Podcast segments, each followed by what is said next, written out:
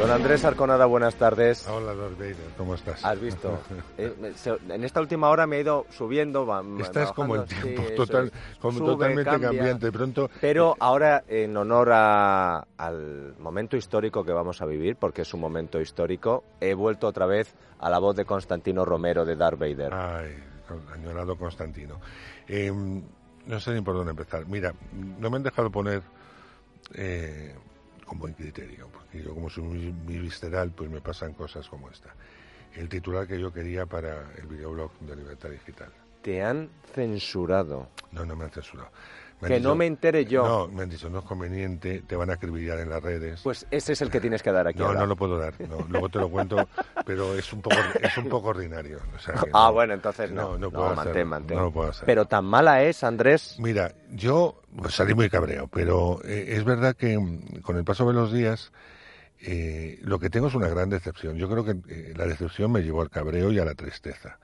Yo fui de los chavales, porque tenía ya, era joven, fui con mis padres, además al, al cine Real Cinema, que sabes que existía, que está en la Plaza de la Ópera, te lo digo porque a ti te pilla muy cercano, aunque fuese de niño. Sí, sí, eh, eh, muy cerca de casa. Exacto. Todos esos cines ya me quedan muy pocos. No te queda nada. Bueno, pues en, el Real Cinema se estrenó La Guerra de las Galaxias. Entonces no era Star Wars, era La Guerra de las Galaxias y era 70 milímetros, porque entonces tenía pantalla de cinerama, en fin, bueno, eh, un lujazo.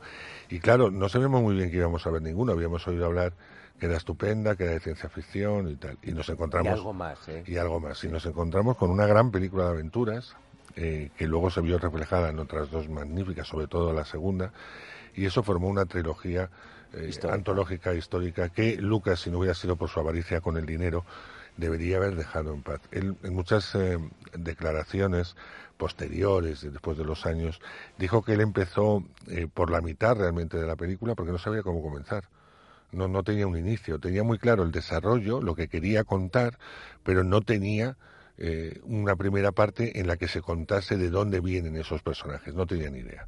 Entonces empezó al grano directamente. Bueno, eh, hizo esos inicios y claro, fue catastrófico. Es verdad que los fans la defendieron en su momento, pero cuando pasó un tiempo, pues los fans atacaron.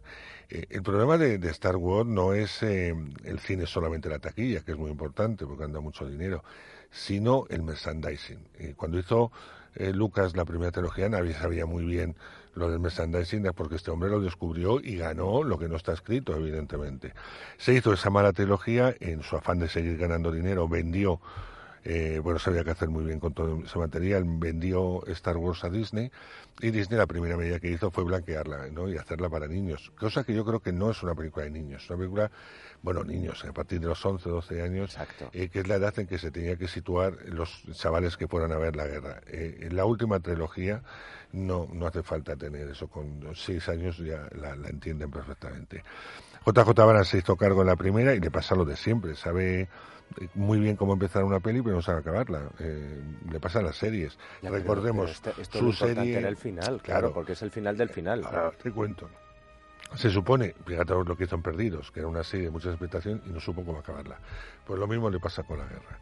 Eh, ha vuelto a retomar, eh, él la segunda no la hizo, la tercera, y ha hecho una película para fans. ¿Eso significa que a los fans les guste? No van a decir que no, porque son incapaces de decirlo. Pero yo muchos que hoy me han dicho que ya la han visto, que sí, que tengo razón en cosas, que tal, eh, mm, digo, cuando pase un año no quiero oír el verdadero, sentimiento que os produce. no les escucharemos. no, no, porque debe produciros mucha tristeza. Es decir, cuando algo, como tú decías, tan histórico como Star Wars cierra, si es verdad que no sus personajes, pero que sí el mundo de Star Wars va a estar en tele en un montón de sitios y tiene que llevarte la emoción. Al final, ya no solamente es un aplauso final, sino que tienes que llorar.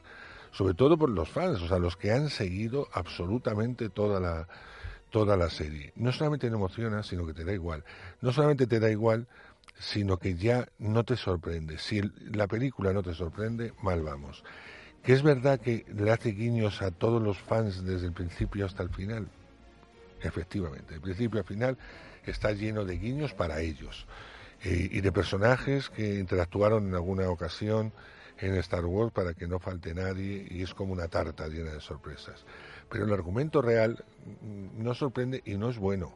no es bueno, es como te decía antes demasiado infantil, con lo cual no desarrolla. Hay mucho pim pam pum, es verdad que las secuencias de pelea son buenas, que eh, las batallas son buenas. ¿La actriz protagonista qué tal? Bueno, pues está en su papel. Si yo no tengo nada en contra de los actores que hacen esta, esta versión, ellos hacen lo que les mandan y lo hacen bien, pero falta entidad. Y luego me produce una gran rabia lo que han hecho. Ellos lo pueden vender como homenaje, como lo que tú quieras, pero a mí me parece inmoral lo que han hecho con Carrie Fisher. Carrie Fisher, al igual que Harrison Ford y al igual que Mark Hamill, en el momento que hicieron la, guerra, que no eran ni mucho menos conocidos, pues firmaron algo que era se llamaba derecho de imagen. Y yo no sabía muy bien qué era eso, entre otras cosas porque el, primero eran actores muy desconocidos y, les da igual el caso participar en una película de un, de un gran presupuesto, pues donde hay que firmar.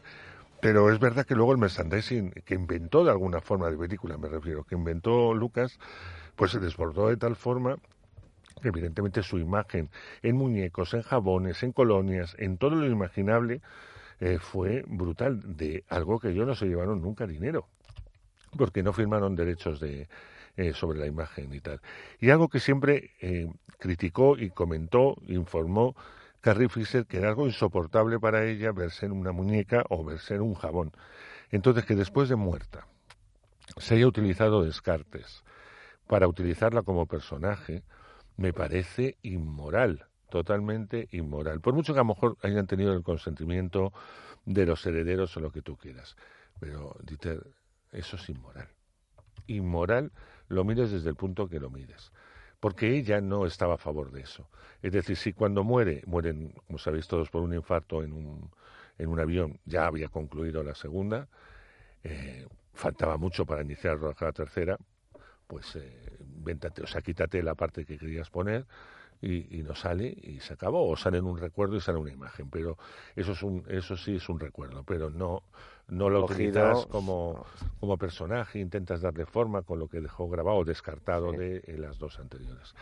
Por lo que, en resumen, eh, no he contado nada para que nadie diga que estamos contando desde la tarde eh, algún spoiler, alguna cosa, porque todo el mundo te dice, no cuentes nada, no cuentes nada. no, no, pero, no has contado nada, pero lo has hecho en la descripción. Pero es, yo simplemente lo que uno siente, y uno debería sentir emoción, de principio a final, viendo Star Wars. Yo te digo que la vi con periodistas fans, eh, con periodistas normales y con periodistas fans. Y al principio, cuando sale la fanfarria, todos aplauden como locos, y aplaudían, y han aplaudido todas, ya las todas que he ido han aplaudido todas. Y en esta final nadie aplaudió. Ah. Con lo cual, eh, a mí me parece que es un síntoma de tal. Independientemente de lo que leáis, de tal, de los más fans que escribirán y os dirán, va a ser igual. Es una película que está ya, se piensa que el primer fin de semana va a sobrepasar en, mundialmente los mil millones.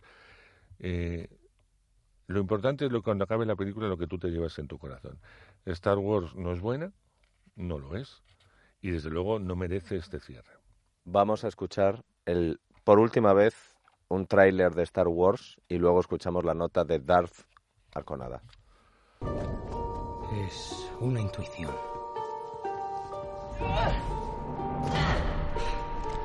Una sensación. La fuerza nos ha reunido. No estamos solos. La gente íntegra luchará si la lideramos. dicen que me conocen. Star Wars, el ascenso de Skywalker, el último de los capítulos de esta saga. Bueno, vamos con... no, no. Ah, la nota, un 4. Y la doy un 4 por, por aquello de los guiños, por aquello de los homenajes reales y por aquello de que evidentemente es una película muy bien hecha. Claro, sí, o sea, la donde ha faltado es, el sentimiento, exacto, la sensación y un cierre es que teníamos que irnos todos con un sentimiento de 10 y no, no, nos hemos ido, yo al menos con un sentimiento de suspenso. Otra película que voy a suspender es Dios mío, pero ¿qué te hemos hecho ahora? Pero si te gustó la primera. Bueno, me hizo gracia. Estaba graciosa, me la recomendaste y te reías. Sí, Esta es la francesa... sí, la de los hijos, la de el los padre, hijas, El padre que las hijas cada se una casan la ONU, sí, y tal. Bueno, no era muy original, pero se llevaba bien. y, te. Y te ríes. Bueno, pues como tuvo tanto éxito, han hecho ahora la segunda parte.